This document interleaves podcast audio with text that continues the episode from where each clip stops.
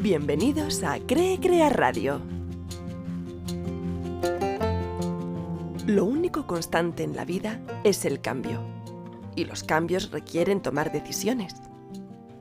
Desde dónde tomamos esas decisiones marcará nuestra vida. Desde hace algún tiempo se habla de la diferencia que hay entre actuar desde el miedo o desde el amor. Por lo que yo entiendo, las decisiones que se toman desde el miedo se suelen tomar para huir de algo, mientras que si ponemos el foco en aquello que deseamos conseguir, estaremos actuando desde el amor. No es lo mismo huir de que ir hacia. Si lo piensas bien, la emoción es diferente cuando huyes a cuando buscas. Sergio Fernández en su libro Vivir con Abundancia da algunas pistas para saber si estamos actuando desde el amor o desde el miedo.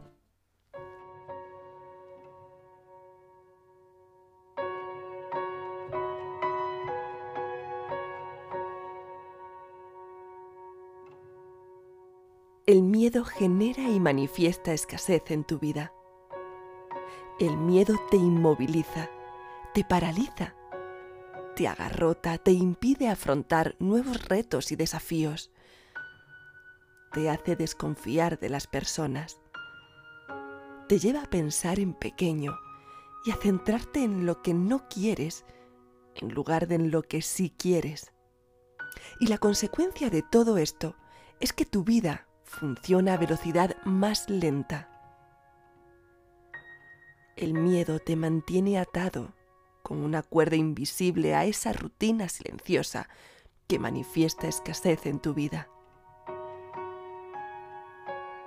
Miedo es conformarse y no sentirse merecedor de la infinita abundancia que la vida quiere ofrecerte.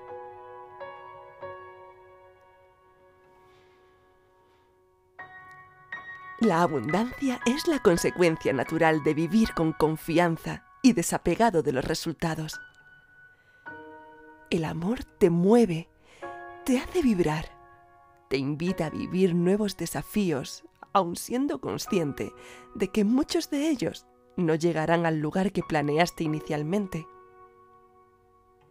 El amor te hace pensar en grande y actuar en pequeño.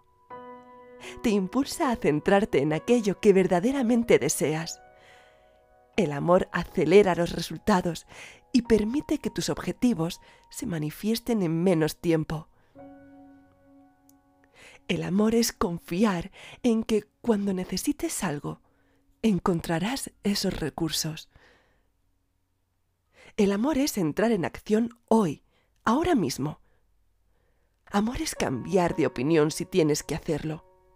Reír, disfrutar y vivir cada momento como lo que es, un regalo con fecha de caducidad que nos hace la vida. Amor es saberte merecedor de la abundancia de la vida en cualquiera de sus manifestaciones.